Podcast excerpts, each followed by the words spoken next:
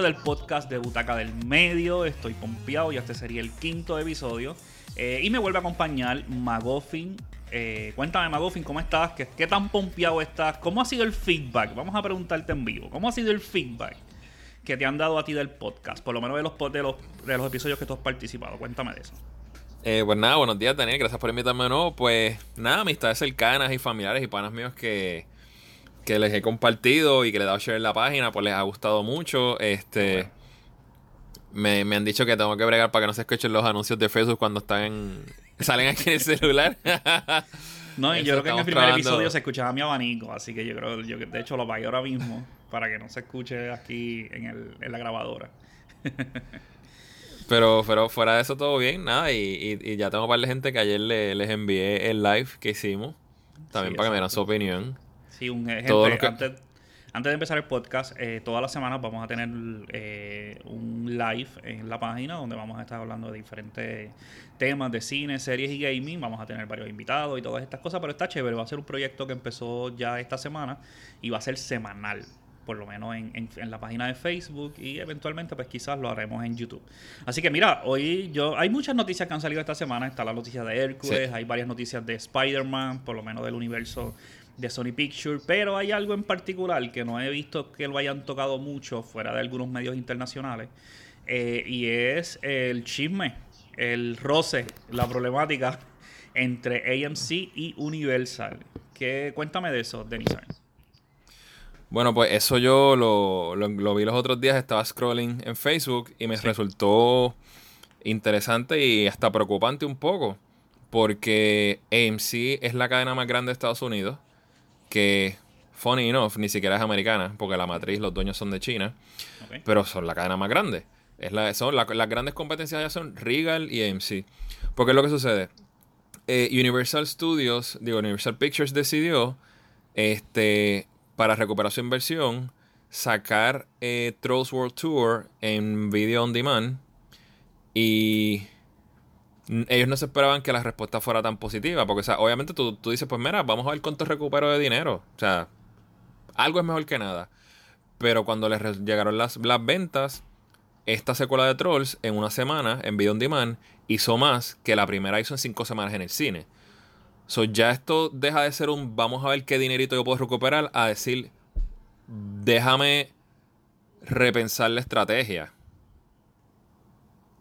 Y entonces estamos hablando que a lo, eh, obviamente AMC ve que eso es una amenaza a, a su negocio. Y AMC dijo como que, ah, sí, tú sacaste Trolls, pues yo no voy a sacar ya tus películas en el cine. Y tú dices, ah, pues gran cosa. O sea, no pienses en Trolls, piensa que Universal saca Jurassic Park. Universal, no es solamente las películas que ellos sacan ellos, las películas que son coproducciones. Ellos sacaron las de Despicable Me, las de Minions, este, Secret Life of Pets. Eh, ¿Cuáles otras aquí? Estoy mirando en, en- Wikipedia. Pacific Rim fue una coproducción con Universal. La próxima James Bond es una coproducción con MGM. Y, y la franquicia más grande que tiene Universal ahora mismo, Fast and the Furious, que las últimas tres, diría yo, me atrevo a decir, todas han sobrepasado el billón. O sea, genuinamente, MC se quiere cortar las patas a, a- a esa fuente de dinero. Y sobre, y sobre todo con Fast and the Furious, o sea, no tan solo estamos hablando de la continuación, o sea, la, la, la secuencia de que estamos viendo Furious 7, 8, 9 y 10, sino estamos hablando de los spin-offs. Ya confirmaron el spin-off de Hobbs. Y van a Oye, seguir haciendo Hobbs- eso. Hobbs and Shaw fue una plasta. Fue, eso Yo no fue tan vi, malo. mano. ¿Sabes qué es la única No la veas, franquicia mano. que yo no he visto? No la veas. No, está bien mala, en serio. Tengo que verla. Mira, eh, hablando de AMC y lo de Sí, pa- para, que yo- tú la, para que tú la veas, tiene que ser que Felgi te lo ruegue. Que tu esposa te diga, por favor, Daniel, mi corazón. Ella, ella, ella es bien fanática de Jason y no la fuimos a ver al cine. O sea, Si Fergie no te lo pide, tú no tienes por qué ver esa película, mano. Es así de mala. bueno. Y, yo- y yo- aún así, y aún así, trata de jugarte tus cartas. Mira, mi reina, mi corazón. O sea, ofrécele algo Hay que. más cosas, hay yo- más yo la- cosas, exacto. o algo, algo, el regalo, que- o sea, lo que tú quieras, pero es mala. Ah, pues ya, o sea, sabes que eh, en esta cuarentena al principio estábamos buscando qué ver y como que la vimos y ya antes la chequeamos, pero después como que nos pusimos a ver otra cosa. De hecho, ese día Sí, que no. íbamos a ver eh, Help and Show, pusimos Olympus. Yo nunca había visto Olympus, la de Gerard Butler. Ning- nin- ninguna de, No, de la las primera la vi, esa fue la vi ese día. Fíjate, está buena, Olympus. Olympus Has Fallen es un Die Hard Sí, moderno. Está buena. Y las O otras sea, dos están chéveres. La segunda, pues, se deja ver. La 3 ya es como. Eh, Esa es la de aún Angel, así, ¿verdad? La 3. aún, sí, aún así, mejor que Hobbs and Shaw, mano. Ay, e- es más, prefiero ver Taken 3 y yo sé cómo tú te sientes con Taken. Ya lo Taken es una basura. Bueno, mira, hablando de lo de AMC Universal, yo creo que esto es una changuería del- de, de- de la cadena de cine. Yo entiendo el punto de que es un negocio y todo esto. Pero ese número de 100 millones de trolls eh, para mí es un poquito engañoso. Vamos a, vamos a ponerlo por parte. Lo primero son 19.99 por un alquiler de un día. Que obviamente eh, uno gasta más llevando a sus niños. Pero estamos hablando de que en una cuarentena ellos hicieron eso y yo dudo muchísimo que en otro contexto, en el verano del 19, en el verano del 21, cuando no hay una cuarentena, lanzar una película así animada en, en video on demand le vaya a generar tantos ingresos cuando la gente tiene la opción de ir al cine. Tú sabes lo que yo pienso de las plataformas de streaming y, y- y la- y las ventas digitales de películas y todas estas cosas, porque realmente yo consumo, eh, yo voy obviamente por butaca del medio, voy a las premier y todo eso, pero a mí me gusta mucho estar en casa a ver una película. Ya eso lo Pero es que tienes en razón, esto, esto de trolls es como los memes que dicen que si en la cuarentena ya te llama no cuenta, porque es que está aburrida. eh. Exactamente. Es justo así. o sea, para mí eso no cuenta porque eh, es una película para niños. Todos los niños. En No, todos no, los no es que lugares que hay una niños, es que ahora hay mismo niños. no hay, es que no hay opción. Es que tú como padre decir, ¿cómo entretengo al muchacho? No puedo salir a la playa, no puedo salir a, a, a- a- a- a- a algo, una actividad familiar. Pues déjame comprar, o sea, son situaciones extenuantes. No podemos Exacto. dejar que esta métrica, que no, no podemos dejar de, de que una situación temporera nos haga tomar decisiones permanentes. Exactamente. Y yo creo que esa, esa parte es la que, la que está sobredimensionando AMC. O sea, tú no vas a tomar la decisión porque ellos lograron 100, eh, 100 millones en un momento histórico en el mundo donde tienes todas las casas con madres y padres volviéndose locos de que qué yo le pongo al nene y todas estas cosas. O sea, cada- de momento sí yo sí mañana hacer una noticia diciendo, mira, en, en el mes de abril las suscripciones de Disney Plus subieron a, un- a niveles brutales. Gente, por la cuarentena. Es porque Sí, ustedes tienen sea- muchas películas de muñequitos y hay que entretener a los niños. ¿Me entiendes? Oye, ese- pero ahora, Ajá. ahora voy a ser abogado del diablo. Por Ajá. un lado tienes razón, esto no es, no es para que AMC se ponga tan potrón, pero es que tampoco tú puedes dejarle, darle muchas sogas al estudio entonces. Porque Mm. si tú dejas pasar esta y le dejas pasar esta y le dejas pasar esta, cuando vienes a ver, de momento el, el, el estudio va a decir, yo no te necesito. Pero entonces, ¿qué tú querías? O sea, tú tienes que, tú tienes que pararlo en seco. Pero tú querías que trabajar- retrasaran Trolls. ¿Qué tú hubieses hecho? ¿Retrasar Trolls? Es que, es, es que esto es una situación que nunca se ha visto. ¿Quién o sea, realmente confiaba en una secuela de Trolls? Nadie. El estudio nada más. yo no sé, yo no sé por qué existe una secuela de Trolls, vamos a empezar por ahí. O sea, yo, yo me fui del cine en la primera película. Yo la vi en Oye, Plaza Las Américas. De hecho, Pero si eh, me pones a escoger, yo prefiero ir a ver Trolls a ver Angry Birds. O sea, ¿por qué existe una película de Angry Birds? Mano, yo no he visto Angry Birds y me dice, mucha gente me dice que es buena. ¿Tú la viste? ¿Tú la viste? No, no, pero. Pues, o sea, pues no la podemos eh, juzgar eh, si no la hemos como- visto. Pero, pero sí, pero. O sea, cuando tú me haces de un juego que no tiene historia, es como Battle, hicieron una película de Battleship y yo, como que, ¿por qué? Esa es la de Rihanna, esa es bien mala, sí, es verdad. Yo, como que, o sea, ¿por, por qué existe? O sea. Y yo digo, no, una película de Trolls, pues, ok, tú puedes coger estos muñequitos y crearles una historia o fantasía, parecía Angry Birds y yo. Una película, o sea, explícame. O sea, yo prefiero ver Trolls a ver Angry Birds, honestamente. Hay que tener, tengo mucha curiosidad con ver Angry Birds. Y, ah, y ya confirmaron la tercera.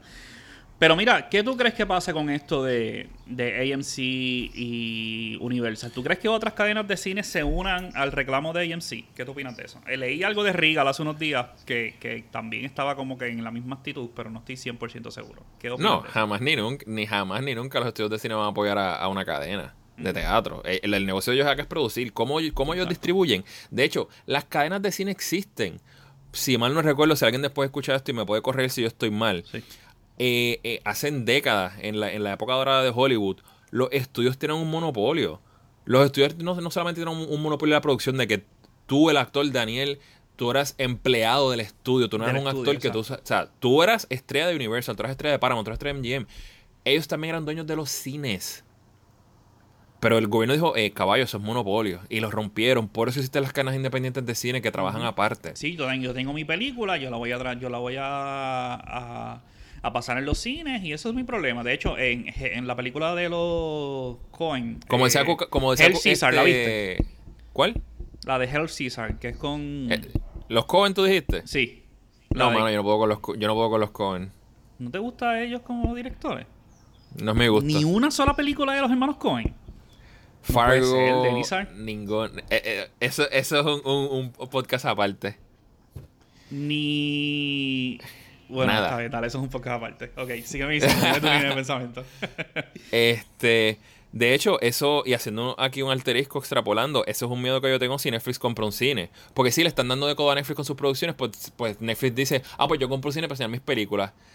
Ese es un primer paso para tú volver a caer en ese monopolio. Pero es que me estás forzando. Sí, pero es que no lo están haciendo.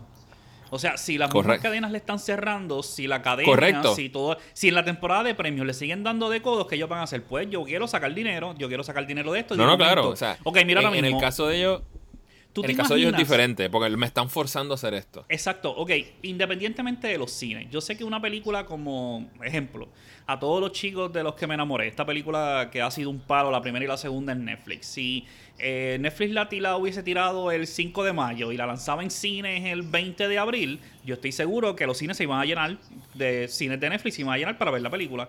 Y eso va a pasar, Sí. no son todas las producciones. Y de momento que, que ellos digan, mira, los primeros dos episodios de Stranger Things van a estar en cines eh, dos semanas antes Mira, de una, salir. una, se- una eso es un secuela de palo. Bright. Yo iría. ¿Cómo? Una sec- ¿Te acuerdas la que hizo Will Smith de este policía en este mundo así tipo como Sí, lo de Bright. Onward? Que sí, Sí. Bright. Que para mí fue una porquería. Pero malísimo. Pero hizo, hizo, pero, hizo- o sea, le gustó a un, público y, y fue, hizo unos números decentes. Mira, yo entiendo que una secuela de Bright tiene un público. Sí, claro. Y, Y- una y secuela de eso, una secuela de todos los chicos que van a hacer la tercera. Y, con Eh, un budget módico, tú le puedes sacar una ganancia. O sea, una, un- una Bright que tú no te excedas de 100 millones en budget, tú le puedes sacar ganancia. Claro que sí, sí, totalmente. Y no, y sobre todo, eh, esta, esta cuestión de las series, me acuerdo de cuando salió el primer episodio de, de Los Inhumanos, una basura de serie, ellos, ellos pusieron el primer episodio en IMAX. Y eso me pareció interesante cuando salió y dije, wow, esto, esto debería serlo Netflix. Y yo Mano, creo que... ¿sabes qué? Ajá. Me estás acordando algo que a mí se me olvidó en el primer episodio. ¿El qué? Eh, el episodio 9 y 10 de Game of Thrones, de la quinta temporada, cuando Jon Snow está de vuelta de estar en el norte para bajar, donde escalan la pared y le sueltan la cadena y barren todo eso. O sea, yo los vi en cine en IMAX en Nueva York con mi roommate y, ¿Y qué fue espectacular.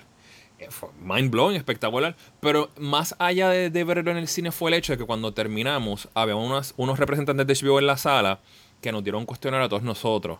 Y era eso, midiendo el interés del público como que tú volverías a ver algo así. Tú verías una serie de televisión en, en el cine. Este, ¿Te interesa ver Game of Thrones en el cine? Tú verías una temporada completa. O sea, los 10 episodios. Y, y yo estaba como que, eh, sí, sí. O sea, ¿Tú verías una temporada completa en el cine? Yo sí. tranquilo. Full, yo full. No, yo no tengo O ningún sea, problema con o- eso. obviamente tú no puedes hacer un programa de 20 y pico episodios. no es 8 Tendrá que ser algo. Tendrá 8, que ser 6. 8, Yo creo que o 6 es 10. el número. 6. Ajá. Y, y no es solamente eso, cómo tú lo divides. Tú las pones como que este weekend tengo estas primeras y el weekend de arriba. O las pones todas de cantazo por una semana. Porque, o sea, yo viviendo en Nueva York me tiré maratones de 20 y pico de horas en el cine viendo que si Marvel, que si Indiana Jones, que el Lord of the Rings. Para mí, ver 10 episodios de Game of Thrones de una sentada. Tú vas temprano Fácil, por la mañana, estás 10 horas en el cine sentado O sea, y los ves la- tranquilos. La guerra de los bastardos en el cine. Ah, eso que ser Dude, la- la- los dragones. Cuando Duro. llega Daenerys con los, con los Dothraki. O sea, con el surround, eso tiene que ser mind blowing. Sí, Pero brutal. si no, los estudios tienen que ver cómo, cómo se reinventan y cómo expanden y cómo llegan a más público. Exacto. Pero fíjate, está, está interesante eso. Hay que ver cómo se desarrolla la historia y ver qué pasa cuando que el próximo estreno de Universal sería Despicable Me. Así que The Rise of Gru. Así que vamos a ver cómo funciona. Pero vamos a llegar al tema que el tema central del podcast y es películas sobrevaloradas. Es un tema que he tocado varias veces en Butaca y cada vez que lo toco Que tocamos un pierdo- chin. ¿Cómo? Digo, no, perdón, no, no tocamos un ching la vez pasada. La vez pasada fue películas malas. So, por Me ende, digo um, mal, eh, exacto. Y cada vez que, que hablo de eso en Butaca pierdo 20 seguidores. Pero por la noche gano como 50, así que no, no pasa nada. No, no hay problema con eso. no, me bromeando. Pero mira, películas sobrevaloradas son películas que, que uno las ve. Obviamente está en la opinión de, de Magoffin y mía. No es la opinión de la crítica especializada, no es la opinión del público, es la opinión de nosotros. Nosotros vimos estas películas en su tiempo, porque gente, es en su tiempo. No es que yo la vi 20 años después y diga, eh, está sobrevalorada. No, son películas que yo las vi en su tiempo, bueno, a menos que sea una película que saliera antes que yo naciera, pero son películas que, sale, que, que uno ve en su tiempo y uno las vuelve a visitar y tú dices, mira, realmente eh, esta película siempre me pareció sobrevalorada. Ustedes saben cuál es la primera que vamos a hablar. Eh, porque, yo pensaba que la debieron dejar para lo último, pero dale, No, no, en la primera, porque, Sacho, no, en la primera. Eh, es una película que yo le he dado duro desde los de, en estos dos años y medio que llevo con Butaca del Medio y es Avatar. Eh, gente, es la segunda película más taquillera en la historia. Y en este listado de películas sobrevaloradas que nosotros vamos a hablar, yo quiero que ustedes entiendan que sobrevalorada, o sea, una película. Hay gente que invalida la palabra sobrevalorada si la película llega a un billón o a dos billones de dólares. No importa. Hay no, no, no, no, no número, no número específico. Mucha gente, y esto se, extiende a, mucho mercado, videojuegos, cine, lo que sea. Mucha gente en su mente equivale. Este, Taquillero es igual a, bueno. Exacto. Cantidad con calidad. Como que la gente me dice, no, pero tal hizo tanto chavo. No, sí, que, que si Call of Duty vende tanto. A mí cada vez que me decían eso de Call of Duty, yo decía, o sea, que tú me estás diciendo que si algo vende es bueno. Y esto era hace años, yo les decía, tú me estás diciendo que entonces la mejor Star Wars es episodio 1, porque para ese tiempo era la más taquillera. y ahí se les cae, ahí su boquita como que, eh, eh, no, no pero es que no me estás diciendo porque es la, más que ha hecho. La creencia popular es que si es taquillera es porque es buena. Y no, mano. Y en este es uno de los casos. Y, ok, vamos a, okay, vamos a empezar con Avatar. Yo no estoy, nadie puede negar, yo no puedo negar, y yo sé que Denis Hall tampoco, que la película es un espectáculo visual que, que, James Cameron presentó. O sea, no podemos decir que la película no es impresionante a nivel visual, porque para la época, mira, pues está bien, pero Avatar pues para mí es ¿Cómo? ¿Sabes que a mí no me impresionó? No. Y no, no, pues quiero ser hater, pero no, no, yo, está como que, ok. Pues mira, para mí, Avatar es una belleza y para mí, pues Pandora es espectacular. Ahora bien, ¿qué pasa con el resto de la película? Cada vez que yo hablo con diferentes amigos o diferentes personas en butaca, cuando me dicen, ¿por qué Avatar es buena? Ah, porque, porque me gustan los, visuales y los efectos visuales. ¿Y qué más? Y se trancaron. ¿Me entiendes? Y no me puedes decir más nada. Y ahí es, es, que justo sufre la película. Se enfocan tanto quizás en diseños espectaculares, en construir una Pandora que se vea genial eh, en, en, 3D, pero olvidaron para mí lo más importante, que fue contar una historia y construir personajes interesantes. Yo creo que uno de los fallos grandes de la película es que eh, a lo largo del filme, ya sea que estemos fuera o dentro de Pandora, para mí los diálogos son bien, bien mediocres y bien robóticos. No sé, si tú le... Hay veces que tú ves un guion y tú dices, Dante, se sabe que es un libreto porque es una película, pero se siente bien humano. Eso yo no lo vi en ningún momento. Y una de las cosas también que no me gustó, pero desde la primera escena de Avatar, fue la elección de Sam Warrington para el protagonista. No hay actor que tenga menos expresiones faciales en Hollywood que Sam Warrington. No lo hay. Claro que Búscamelo. sí. The claro, Rock. Claro que sí. Kirsten Stewart. Kristen Stewart es una buena actriz y algún día vamos a dedicarle una hora a demostrártelo. Mira, cuéntame, Avatar. Mano, ¿Por qué no te gustó Avatar? Pues yo estoy estudiando en Atlantic, ¿verdad? Estoy, voy con en aquel momento que era mi novia, que estamos estudiando los dos animación digital, estamos pompeados, como que wow, James Cameron por fin de vuelta al cine, que él no ha hecho nada de Titanic, bla, bla, bla. Y fuimos a Plaza, Tridito, y fue como que... Haz tu confesión de Titanic. Quiero que hagas una pausa y haz tu confesión de Titanic. Ok, yo cuando Titanic salió, yo era un chamaquito de 16 años en noveno grado. Y no, es que quiera hacerme el machito, porque yo no tengo problemas con ver películas románticas. Pero fue algo tan, este... ¿Cómo les digo? Se me está escapando la palabra tanto en inglés y en español. Overwhelming. que, yo me emple... O sea, yo, como, cuando te comes algo que es tan dulce que te emplegosta, que, que no te puedes... Porque era como que en todos lados era la promoción, en la televisión, en el cine. O sea, la con Avatar también. No, no, pero, pero esta es la primera vez que en, el curso de mi vida, yo era un nene de 16 años, Avatar ya yo tenía 20 y pico. Eh, una película que, que lleva como 3, 4 meses en el cine, que es algo insólito. Donde tú prendes cualquier estación de radio y se le hace el Dion cantando, yo estaba hastiado. Entonces, como que la película pasó, salió, salió en, video, en y, y yo nunca, y yo como que, yo la vine a ver estas navidades pasadas, con una amiga que perdió una apuesta, saludos Darlene. Eh, Y whatever, no me impresionó, pero estoy bien consciente que la estoy viendo 20 años después, 25 años después. Yo estoy consciente que hace 25 años en una parte de cine eso tuvo que haber sido espectacular. Pero yo estaba como que miren whatever, de verdad. Y Avatar, cuéntame, Eh, ¿qué fue lo que no te impresionó de él? Mira, antes de que hable, una de las cosas que tú, tú sabes más de, de efectos visuales que yo, una de las cosas que a mí no me gustó, y gente, sorry por los super fanáticos de, de Avatar, pero para mí lo- los Navi, que son fuera de, del personaje Los de pitufos. Saldaña, que para mí es lo mejor de la película. ¿Cómo? Los pitufos. Los, los pitufos. Yo les digo así, con, y- con un desprecio. Exacto, fuera de los tres principales, que es eh, la doctora eh, Zoe Saldaña y Sam, el resto de los, de los navis para mí parecen caricaturas en muchas ocasiones. No sé si te pasó a ti, que para mí fuera del círculo protagonista, el resto de la población carecen de expresiones faciales y, se ven bien, bien caricaturas. De momento se siente un videojuego. No estoy hablando de los tres principales, estoy hablando del resto de la población dentro de Pandora. Y, de ahí, pues tú la vuelves a ver una segunda y una tercera vez, tú dices, "Eh, esto no se ve tan bien. Pero a, a mí, o sea, a mí el- la ambientación, el entorno es espectacular, pero el diseño de cada personaje mm, a mí no me sorprendió tanto. Pues fíjate, yo de los Navi no tengo que. Yo nada más vi Avatar una vez en el cine y no la he vuelto a ver. Yo la he visto dos Eh. veces. Yo la vi dos veces en el cine. Una en 3D y otra sin 3D. Tengo, hace unos meses atrás me picó la curiosidad porque hay un, un buen amigo mío que tiene la versión Blu-ray 3D con 3, 4 discos. Y dije, contra, yo nunca vi los behind the scenes. Como persona que estudia esto, debería verlos, aunque ya a estas alturas, whatever, hay cosas mejores. Pero con los Navi nunca tuve problemas. Yo tuve, yo tuve problemas con, con los animales. Porque déjame ver cómo hago este, esto bien rapidito, porque es un tema un poquito largo, es un tema que me encanta y no me quiero ir por esa, esa línea. La gente se cree que hacer el 3D es hacer 3D y ya, punto. No, miren, tú tienes que. Hay cosas que tú tienes que pensar y analizar para hacerlas creíbles, porque a nivel subconsciente el público lo sabe. Por ejemplo, eh, Lord of the Rings o, o Game of Thrones, tú tienes un dragón.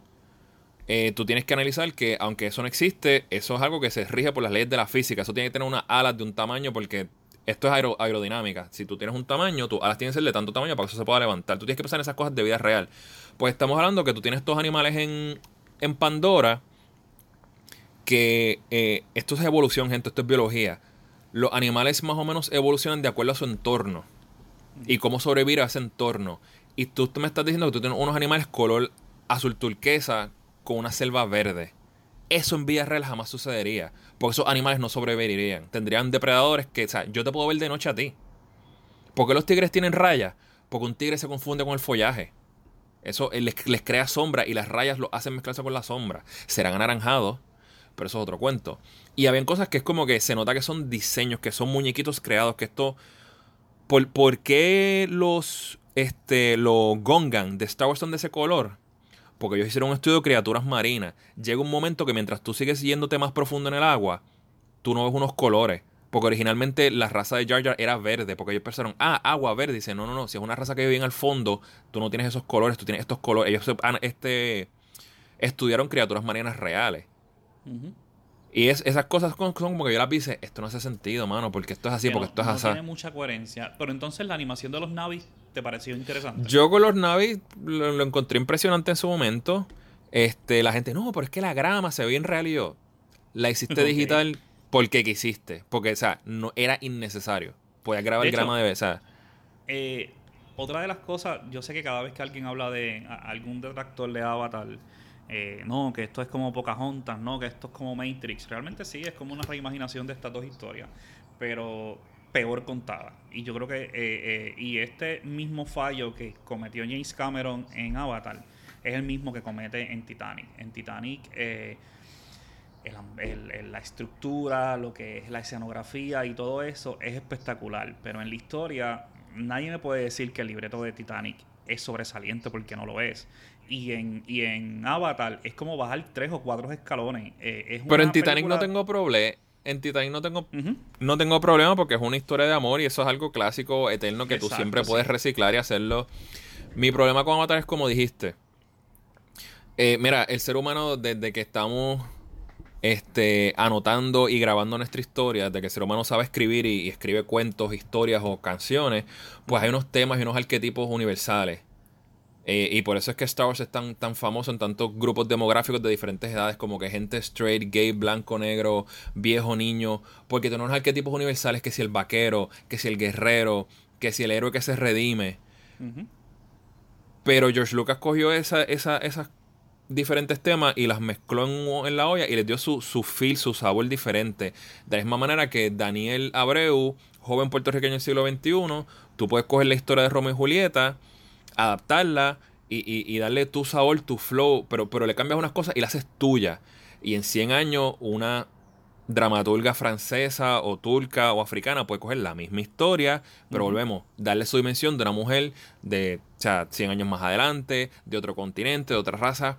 Pero Avatar se sintió, se sintió tan genérica, como que lo del white savior, de que tiene que venir el hombre blanco a donde está esta eh, cultura indígena, entre comillas, menos avanzada, y yo soy el que te voy a salvar. Y obviamente eh, la chica se va a enamorar de mí. Y obviamente yo, yo comienzo como espía y termino siendo un, este, o sea, enamorándome de la cultura de ustedes y, y, pasándome al lado de ustedes. Yo como que, mano, esto, está, esto es Avatar, digo, esto es eh, Pocahontas, esto es, esto es Frank Gully es, es, bien reciclado y, y, y, a veces cuando, por eso muchas de las veces cuando leo argumentos a favor de Avatar, no pueden salir del apartado visual, no pueden.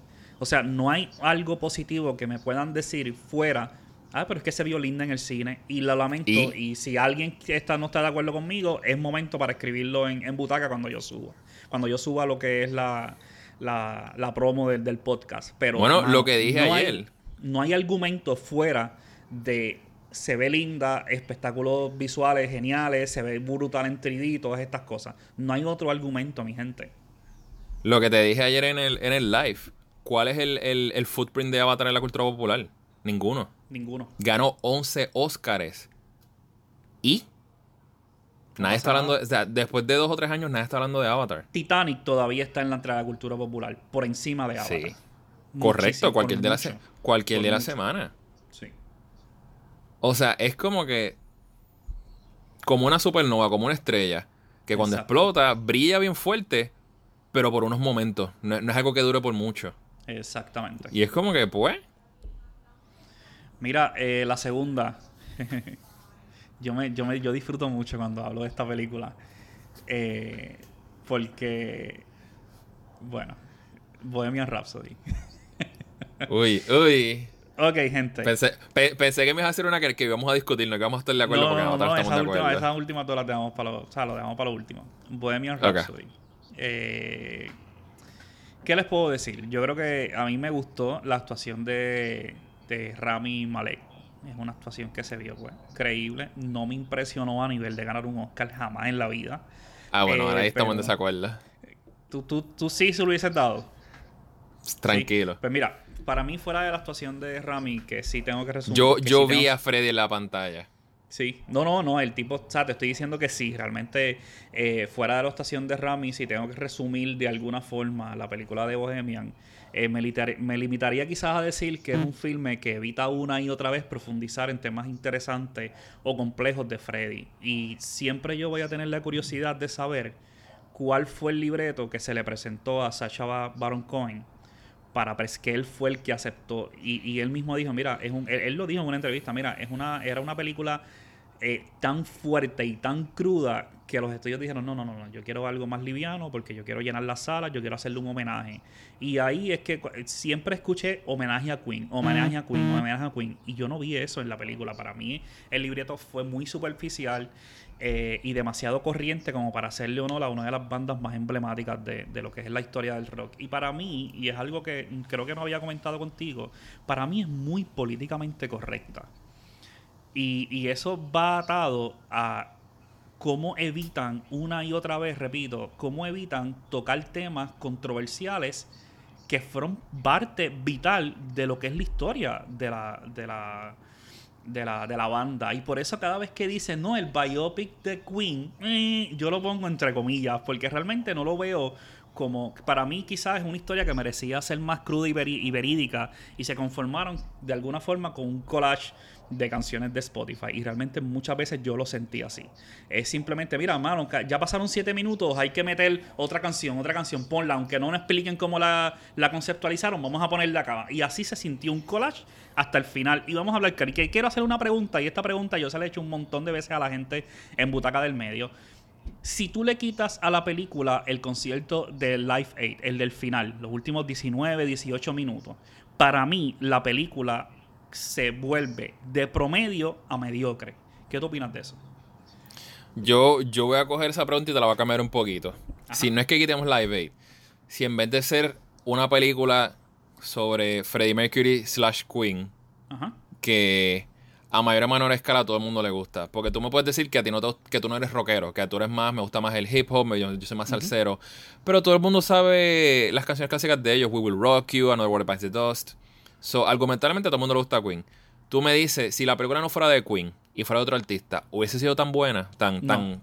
No, no, no. Eso es a lo que. Punto. No, de ninguna y, forma. y jamás hubiese explotado al nivel que, que eso eh, eh, tuviese la adulación que tiene. Yo soy bien fanático de Queen, yo tengo todos los discos de ellos.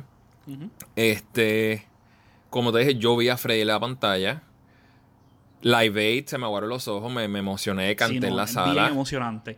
Pero la gente cuando juzga la película, la juzga por esos últimos 20 minutos. ¿Y qué pasó con la narrativa del principio? ¿Qué pasó con, con los hoyos en la trama? Realmente. No, no, yo no digo que nada. haya ¿Qué te hoyos o que la, narrativa sea ma- o que Exacto. yo no digo que la ¿Qué te narrativa sea mala o, o que tengan hoyos. Es que como tú dijiste, esto es una versión PG-13 de alguien que vivió una vida R. Exacto. O sea, es- Y, no, está y una vida documentado. R que nosotros lo sabemos. No es algo Sí, que, que- el cine nos iba a revelar. Es algo que nosotros sabemos. Que y está fuimos- y- y, documentado. no es espe- y no es expectativas, mi gente. Es que, o sea, te muestran el lado lindo de Freddie Mercury y el lado lindo eh, de, de- Y la gente dice, no, pero es que yo lo vi meterse con droga, no, que cuando él salió del closet. Eso no tiene que ver absolutamente nada. O sea, eso, en este momento, mostrar que un, ah, que un personaje es gay, ok, fine. Es lo mismo que decir soy heterosexual. Gente, no hay nada controversial con eso, pero el resto de, de lo que giraba en torno a Freddie Mercury lo ocultaron para simplemente tirarle eh, de alguna manera confeti a, a una banda que debió de alguna forma eh, construir una, una, una película que tuviera un mejor ritmo narrativo y que te contaran algo interesante. Realmente, sí, yo a mí, a me gustó ver cómo construyeron eh, la de We Will Rock You, eh, me gustó lo de Bohemian Rhapsody eh, y eso, o sea, sí, realmente, pero son dos escenas. ¿Qué pasó con el resto? Y yo no veo ni siquiera una evolución en la. O sea, no sé tú, pero la evolución en la banda, desde novatos a superestrella, eso no me lo mostraron en el cine. ¿Tú lo viste? No, Yo no, lo vi. no, tampoco. No No, pero mira, lo que tú dijiste no es el hecho de que, de que hoy en día salir de closet sea algo este, controversial o no. Aunque lo fuese, es que sigue siendo cierto. Se sabía, o sea, no, no es como artistas que, que hay rumores, pero nunca se han podido confirmar. Como que supuestamente una de las ex esposas de Mick dice que un día llegó a la casa y encontró a Mick en la cama con David Bowie. Eso nunca se ha confirmado. Ujú. So, si tú dices eso, tú como que lo pones en, en- en- en remojo porque nadie lo ha confirmado. Pero, gente, se sabe que Freddy era bisexual. Se sabe que Freddy hacía unas fiestas súper hedonísticas en la casa. Donde tú abres la puerta y el que te abre la puerta era un enano que tenía un sombrero con un espejo con cocaína en la cabeza. O sea, no, no, o sea, no son rumores, pero ¿qué sucede? Cuando los productores de la película son tus tres bandmates, ellos no van a permitir que manchen el legado de su amigo, de su hermano. Exactamente.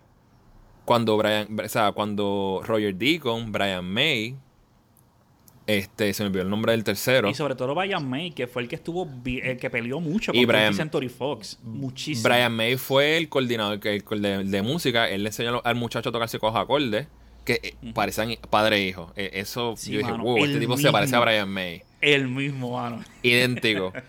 Y es como que, pues, como te dije, esto es una versión PG-13 de alguien que vive una vida de exceso, de salvajismo, de... O sea, el tipo murió de sida por eso. Es- o sea, no, gente, no vamos a ser aquí homofóbicos. Él no murió de sida por ser gay. Él murió de sida por ser promiscuo. Por, me- por, por decir, respira, tiene un roto, dijo que sí, vamos a meter mano.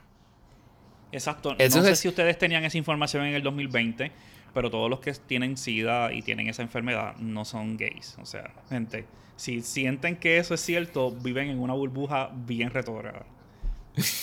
Entonces, se, o sea, la- la- las biópicas de música tienen una fórmula bien, bien establecida, como que me enseñas el principio de la banda, me enseñas los, los tumultos y, lo- y las cosas turbias de la fama, me rompes la banda y después tenemos un regreso triunfal. Porque a muchas les pasa, son, son clichés de la música. De hecho, algunas eh, no. Rocketman. ¿Tuviste Rocketman?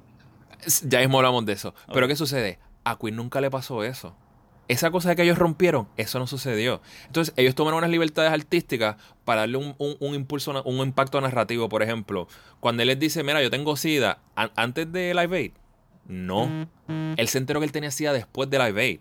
Pero obviamente es más impresionante ver este hombre enfermo Haciendo Todavía un comeback en un escenario tan haciendo grande, un claro, comeback súper épico y echarse a, a la mitad del planeta en el bolsillo. Exacto. O sea, si tú buscas, y sí me la viví, me la gocé, canté, el soundtrack está bien cabrón, pero contra rock, o sea, esta es una diferencia.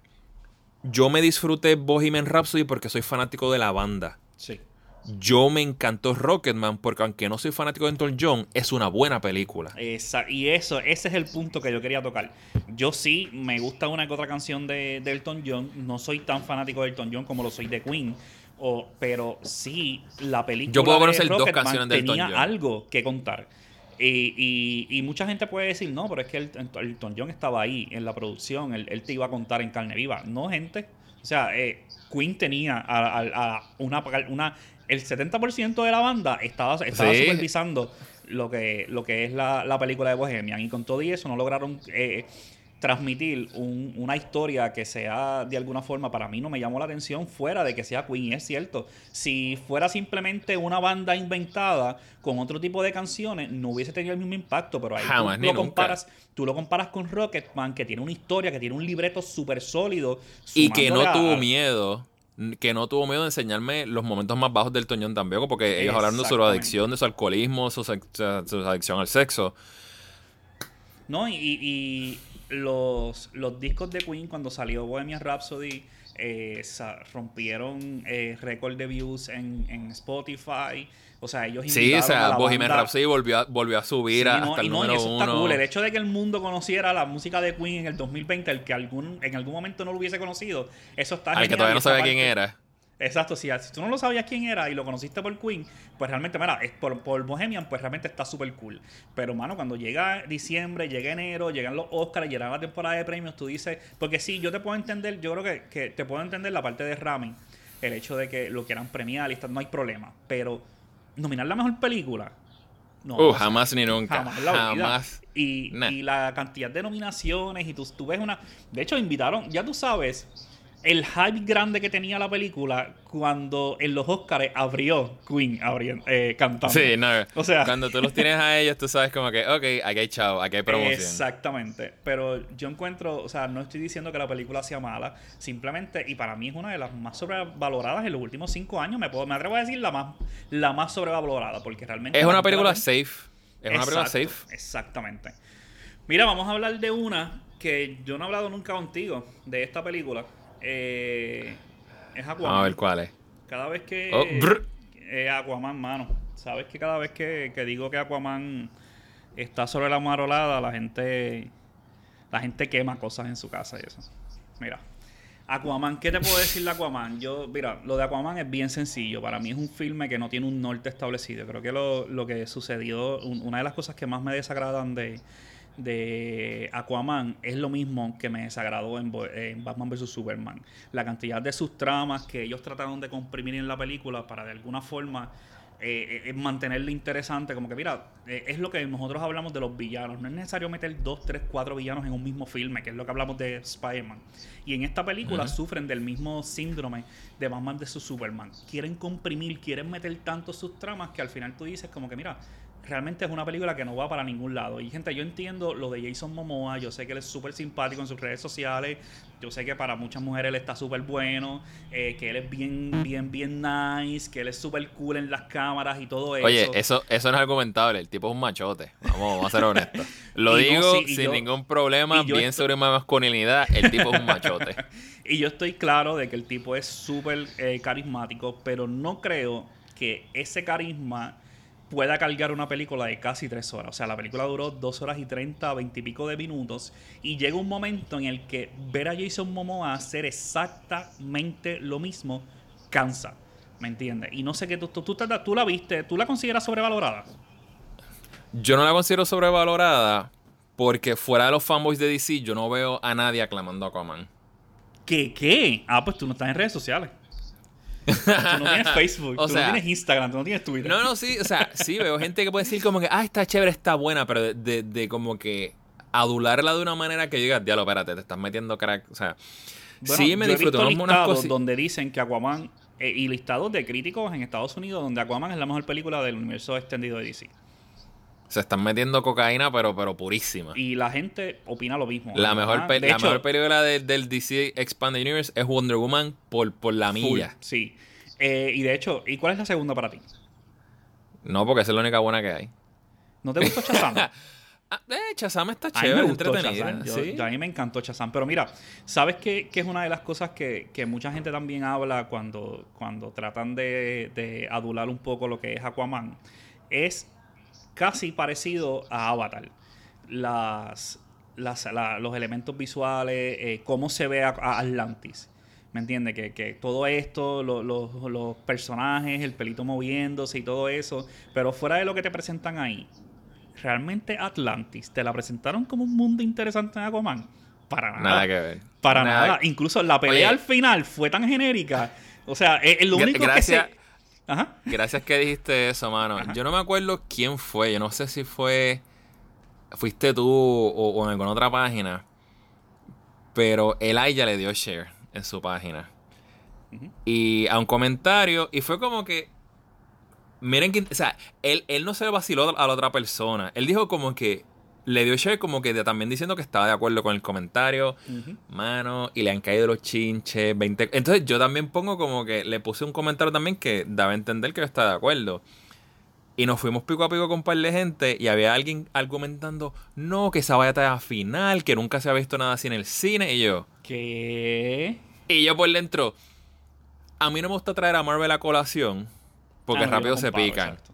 Y rápido se pican. Pero yo le dije como que, caballo, ¿tú no viste Lord of the Rings? ¿Tú no viste esa pelea en, en, en, en el, enfrente del, del White Castle?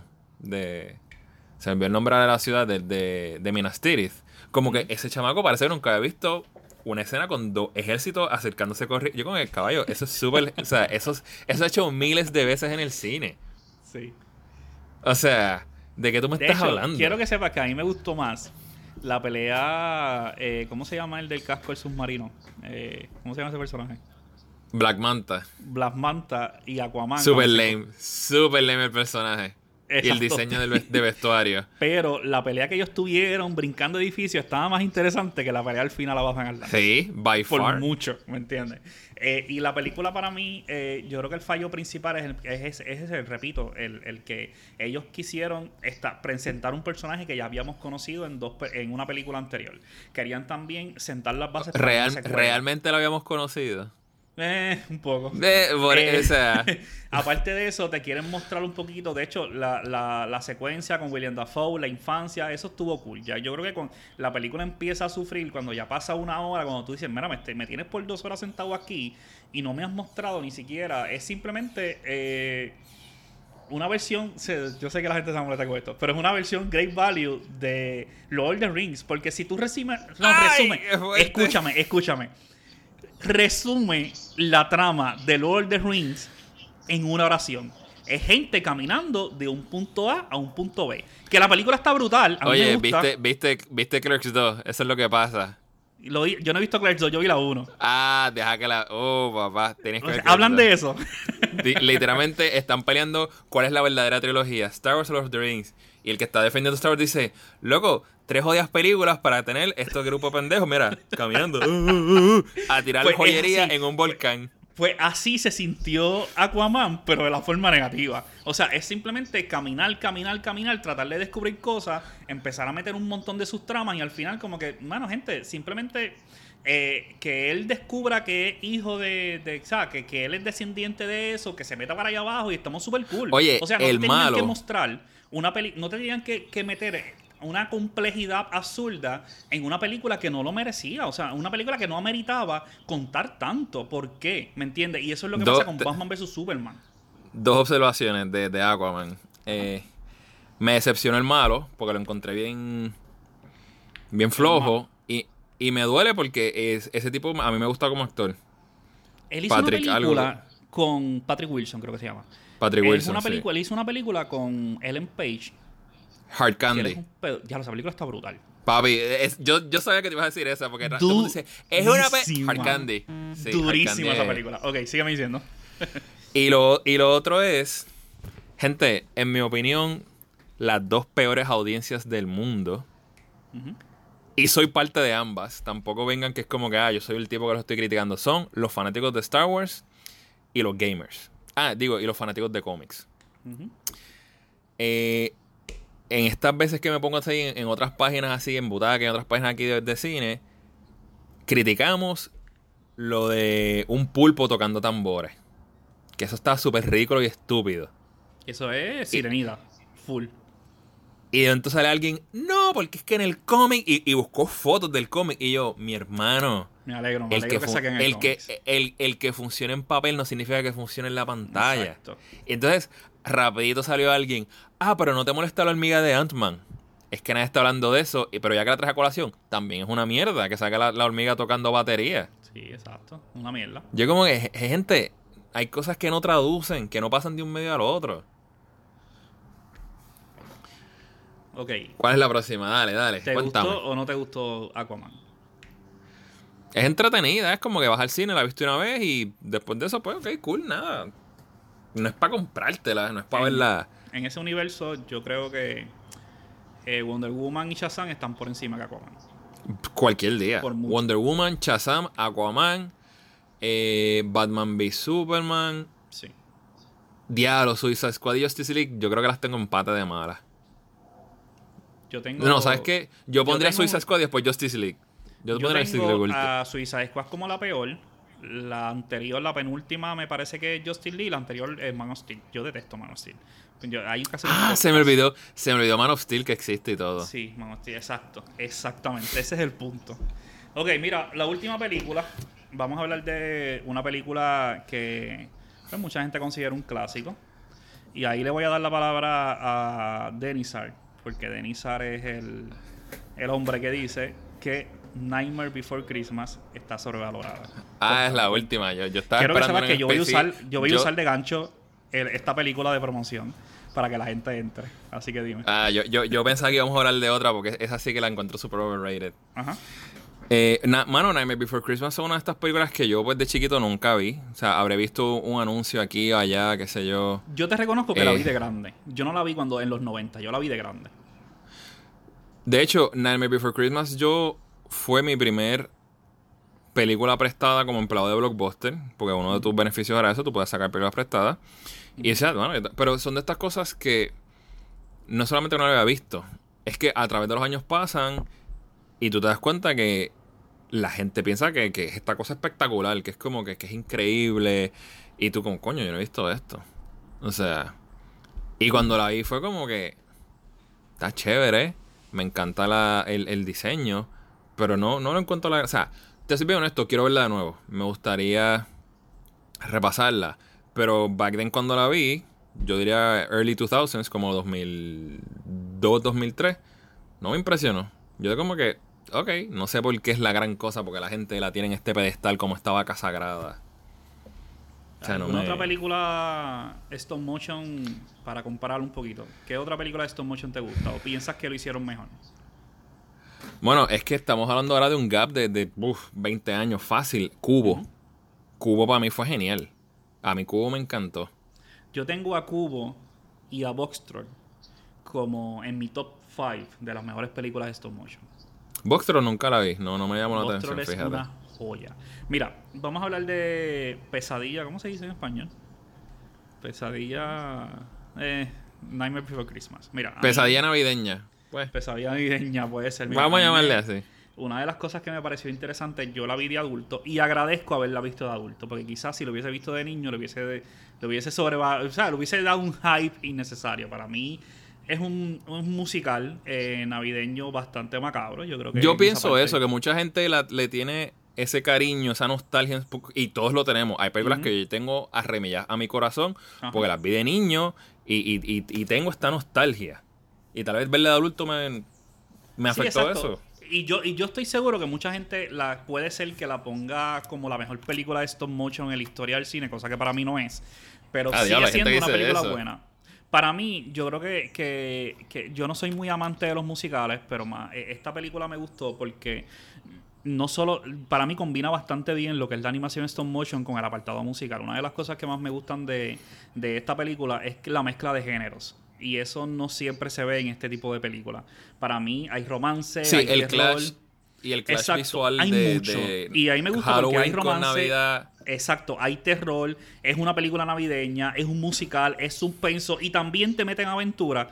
Y estos, y estos varios géneros son narrados de forma creativa. Y eso yo creo que me pareció interesante porque hay películas animadas, sean stop motion o no lo sean, que a veces te quieren combinar tantas cosas a la vez. Paranormal, una película que para mí es buena, pero te combina ciertas cosas que de momento a mí me aburrió. Y en Nightmare Before Oye, me, Christmas... me acordé, me acordé de otra que lo mismo. Fui en la universidad con, con ¿Cuál? la que era mi novia y los dos nos aburrimos. Eh, Coraline. Coraline para mí no es la gran cosa que todo el mundo. De hecho, eso hubiese para el segundo episodio de, post- de sobre la hora vamos a hablar de Coraline. Coraline yo la he visto varias veces, yo la tengo porque me la regalaron y es una película que yo digo, o sea, la historia es buena, pero no me da ese más allá y yo creo que Nightmare Before, Christmas sí me lo da. Y, y a, mí a mí me voló la cabeza cuando yo vi la película a los 16, 15 años por esa mezcla de género. A mí me gustan estas películas que se enriquecen mezclándote ciertas cosas y que funcionen. Y, y, bueno, la primera escena, este musical, cuando ellos te presentan cada personaje cantando su línea, a mí me gustó muchísimo y tú sabes que yo detesto los musicales. Que ya una película cuando yo voy al cine o yo la veo en, la, en una película y ya yo sé que es un musical, ya yo estoy prejuiciado. ¿Me entiendes? Sí, tú que nope.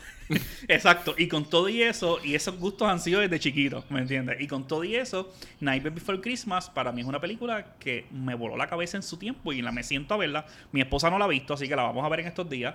Eh, pero sí vi un trailer y dijo, y la vamos a ver porque ella le encanta la de James eh, y la del Durazno Gigante. James and the, sí, este, and Sí. the Giant Peach. Pues ella le encanta esa película y la vimos en Disney Plus. Y yo, mira, si no has visto, si viste esta, porque ahí sale Jack en esa película. Sale Jack. Sale como Ah, un ¿En serio? Sí, sale Porque esa de, Giant Peach nunca la he visto. Pues esa, que para mí es buenísima, eh, que tiene una historia muy sólida. Para mí la historia de, de El Durazno es mucho mejor que la de Nightmare Before Christmas. Pero la ya. animación, pero la animación en, en la de Nightmare, para mí es superior. O sea, es más entretenida a nivel visual. Esta mezcla de Halloween y Navidad, para mí está genial. Que yo creo que, que esa partecita, mira, no. Ya llevamos 52 minutos, pero vamos a hablar de la última. Yo no quería llegar Vamos, vamos, ahora, quiero- pero vamos Pues a yo, hablar de la yo quiero que, yo, yo quiero que sea. No, dale, a ver, a ver si me sorprende. Cuenta, no, no, no, no, cuéntame, tú eres el que la sugeriste. ¿Por qué tú encuentras que Ready Player One está sobrevalorada? ¡Ey! Nice, nice. Bueno, ¿O quieres que empiece antes- yo? ¿Quieres que empiece yo? Antes, antes de que se metan en social media averiguar dónde yo vivo y quemar mi casa. Ready Player One, yo leí el libro Yo también. y me voló la mente. Y, dije, yo leí el "What, mi libro a roommate". muchos años antes de que confirmaran la película. Yo no lo sabía, fue como que yo, yo estaba viviendo allá en Nueva York y mi roommate me dice, José, tienes que leer esto, a ti te va a encantar. Pues, o sea, yo, mi roommate y yo tenemos un gap de 10 años entre medio. Y él me dice, mano, porque tú viviste, o sea, muchas de estas franquicias que enseñan y hablan, que si Transformers, Rambo, Star Wars, Indiana Jones, Jaws, Galaga, son muñequitos y fueron maquinitas que yo mi- creciendo pues viví y vi. O sea, yo soy parte de esa época, yo soy el demográfico y la leí, me la comí y dije, wow, me encantó. Mano, a las par de semanas anuncian este match made in heaven. Esto fue mandado a pedir a Dios. De que Steven Spielberg, uno de los arquitectos de los 80 de la cultura popular, que hablan de tantas cosas que él produjo en ese libro. Y yo es como que, esto es perfecto. Esto es perfecto. Spielberg, o sea, esto mandaba a pedir. Veo la película y me la disfruté, pero salí con este no sé qué por dentro, que yo decía como que esto no es la gran cosa. Y sigo pensando y le sigo dando cabeza, me monto en el subway para llegar a casa. Y cuando llego a casa me di cuenta por qué. Ready Player One no tiene historia. No. Ready Player One, yo hace unos meses atrás, bueno, más de un año, fue de los primeros, este, ¿cómo se dice? preguntas, pero no es pregunta, pero que puse en Magoffin como que ustedes creen cuál es mejor, Ready Player One o Wreck-It Ralph 2. Y Ready Player One ganó por, por o sea, una pela abismal, como 60, 70 por... Que, que, todo el mundo piensa que Ready Player One es mucho mejor que Wreck-It Ralph 2. Y cuando yo explico mi opinión, que se las voy a decir ahora... Para mí, Ralph 2 es mejor. Ralph 2 es una película que tiene una historia y, y que entonces tiene estos momentos de fanservice que enriquecen la historia. Es como tú tienes un buen plato de comida que, los suplementos aparte, las cosas que lo acompañan, o sea, como que pues mira, tengo este, este steak, pero tengo estas papas majadas por el lado, o la bebida o el postre. Pero el plato fuerte, el original, el, la carne que pedí, el pollo, lo que sea, el pescado, pero Ready Player One no. Ready Player One es mucho fanservice que somehow lo, lo, lo, hilachan y lo unen para contarte una historia. O sea, en, en tú tienes una historia y de momento tú dices, mira, Zangief en el fondo de Street Fighter. Ah, mira, Pac-Man. Pero Replay One es al revés. Mira, Sub-Zero. Mira, Master Chief de Halo. Mira, Back to the Future. Mira, Terminator. ¿Tú crees que el, el fan, o sea, la, los elementos de la cultura pop que sumaron en esta son la historia, son la historia. Yo, vi leí el libro, pero ¿tú crees que no funcionaron en la película? ¿O fue una, sobre una, una sobreexplotación o algo así? ¿Qué es lo que me estás No, no, no, no, es que no funcione, porque al yo de momento cuestionarme por qué la película no me estaba gustando, y yo, y yo por dentro diciéndome, pero no es que el libro sea mejor, y entonces llegué a la realidad. Es que el libro tampoco es la gran cosa. La película hizo yo, he leído una adaptación perfecta del libro, pero tú te das cuenta que la, este, o sea, wreck Ralph es un bizcocho que tiene frosting. Ajá. Ready Player One es mucho frosting con un chin de bizcocho.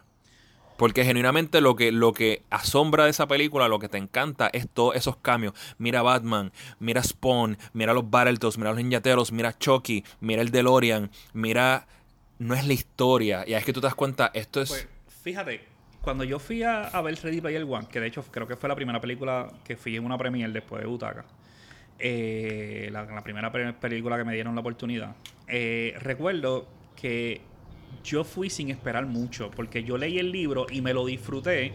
Recuerdo que cuando leí el libro fue un año después de haber salido y, leí muchas críticas literarias al libro y no hay un, o sea, no, no es una joya de la literatura, no es ni siquiera, o sea, el libro, tú que lo leíste, yo también, no tiene ni siquiera un ritmo, es simplemente un montón de historia vaciada en, un par de, páginas. Y es, eso es justo lo que yo esperaba de la película.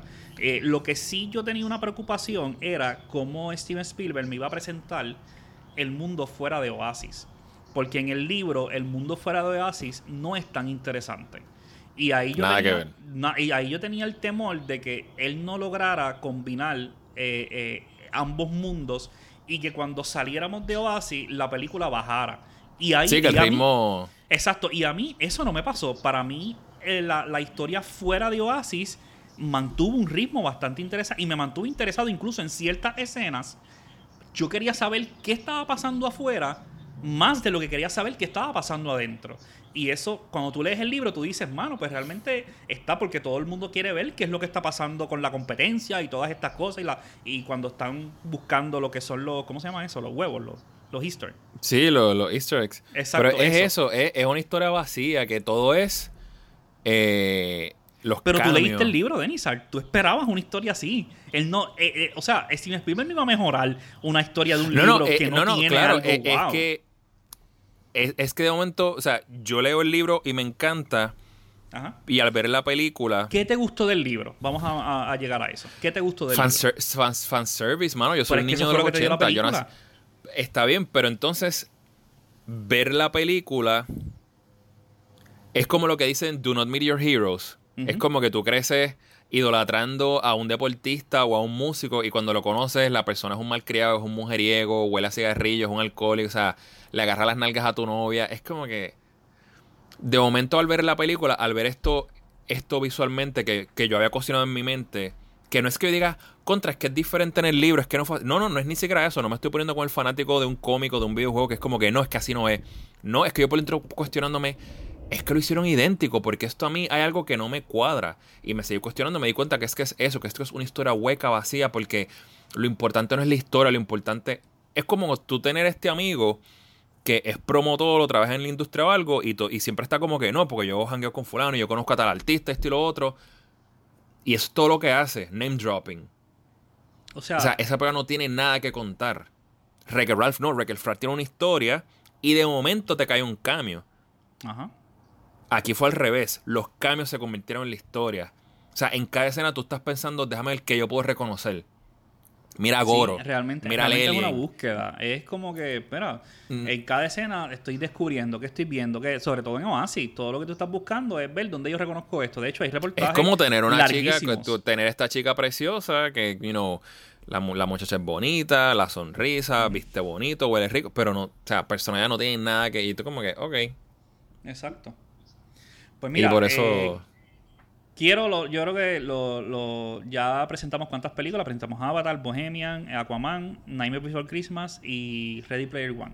Quiero saber la opinión de ustedes. Quiero que me escriban en los comentarios de Butaca, eh, tanto en Facebook como en Instagram y en Magoffin.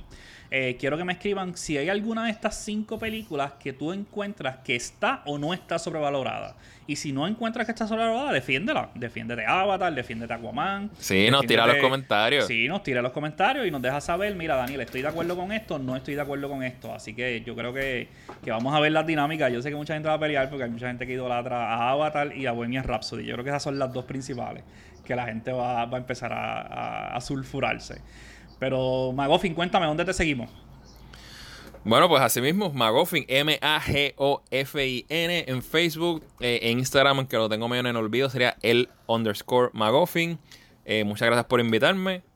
Eh, recuérdame después contarte una anécdota de, de Ready Player One aparte de otra página, pero eso es, en privado. Ah, ok, dale, sí, sí, no, no, no vamos a tirar en eso. Gente, a mí me siguen en Butaca del Medio. Ya me faltan mil y pico para llegar a los 120 mil. Así que gracias. De verdad que la cuarentena, obviamente sabemos todo lo que está pasando en el mundo, pero la cuarentena ha ayudado a muchas páginas de, entretenimiento a subirle seguidores y yo creo que Butaca se ha beneficiado de alguna forma de lo que es toda esta cuarentena. Por, en cuanto a los seguidores, creo que han subido, creo que son casi 30 desde que empezó la cuarentena. O sea, es un número que me ha sorprendido. Son números que yo subí en Joker, en Game, y el hecho de que haya subido ahora, pues mira, se le agradece porque sé que mucha gente ha llegado. Hay mucho ocio, la gente no está haciendo mucho en las casas fuera de ver cine, pues fuera de ver Netflix y todas estas cosas. Así que una página como Butaca y como Magoffin, pues es una buena opción para mantenerte al día con todo lo que es eh, series y cine. Eh, así que recuerden, eh, este podcast lo pueden escuchar tanto en Spotify y en podcast para iPhone, para iPhone y en todas las plataformas digitales. Butaca del Medio en Facebook y en Instagram. Este, este verano voy a empezar a, gestionar lo que es el, YouTube de Butaca, pero todavía no estoy muy pompeado con eso. Así que nada, Denisal, gracias. Sabes que gracias a ti, gracias vamos a ti. seguir, vamos a seguir grabando varios episodios. Tenemos muchos, muchos muchos, mi gente, temas pendientes, temas de los 80, temas de los 90. Tenemos un temita cocinando que va a estar bueno. Que no sé si lo vamos a tirar en live. Yo creo que el live es mejor. Eh, ¿Tú crees? No sé, no sé. Hay que ver. Eh, así que estén pendientes que van a venir un par de cositas chéveres para mayo que ya empezamos hoy. Así que, gente, gracias a todos por el apoyo y hasta la próxima.